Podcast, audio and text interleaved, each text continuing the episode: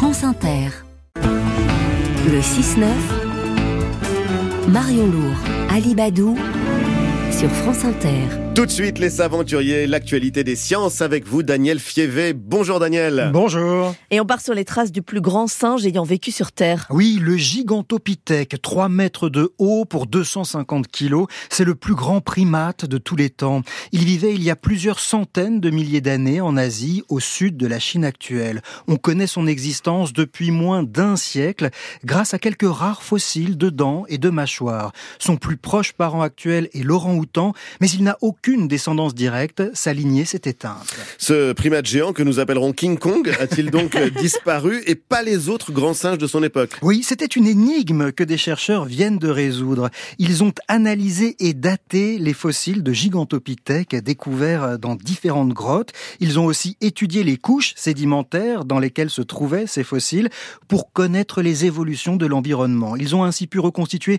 toute l'histoire de ce Yeti préhistorique depuis son apparition il y a un peu plus de 2 millions d'années jusqu'à sa disparition il y a environ 250 000 ans. À cette époque, Sapiens n'avait pas encore mis les pieds en Asie, ce n'est donc pas lui le responsable. Selon les chercheurs, le singe géant a été victime d'un changement de climat. Ah. L'apparition d'une saison sèche a modifié la végétation et engendré des périodes de disette. Le gigantopithèque n'a pas réussi à s'adapter alors que son cousin, Laurent Houtan, plus mobile et plus agile, a su trouver de nouvelles sources de nourriture. Moralité, ce ne sont pas toujours les plus costauds qui s'en sortent le mieux. Allez, cap sur l'Amazonie à présent où des archéologues ont découvert un vaste réseau de cités antiques. Oui, la découverte a été faite en Équateur, le long de la rivière Upano, sur près de 300 km carrés, sous d'épais feuillages des arbres de la forêt amazonienne, sommeillaient les vestiges de cités perdues vieilles de 2500 ans. Pour cartographier cette vaste zone urbanisée, les archéologues ont scanné depuis le ciel la forêt avec un lidar, un appareil qui utilise un laser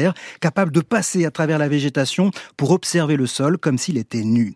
Sur les images sont apparus des emplacements d'anciens bâtiments, des places, des rues entrelacées avec des parcelles cultivées, des systèmes de canaux et des larges routes en ligne droite reliant les différentes cités.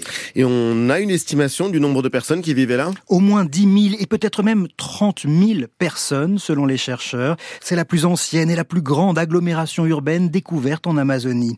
Elle a vu le jour 500 ans avant notre ère et a prospéré pendant près d'un millénaire. Autrement dit, la forêt amazonienne, que l'on dit vierge, ne l'est pas. Des civilisations antiques s'y sont développées. C'est ce que s'évertue à démontrer depuis plus d'une vingtaine d'années l'archéologue français Stephen Rostin, principal auteur de cette étude publiée dans la revue Science. Et on termine avec euh, de la science-fiction, un trou noir très ancien qui ne devrait pas exister en théorie. Des astronomes ont découvert, grâce au télescope James Webb, un trou noir apparu dans la prime jeunesse du cosmos.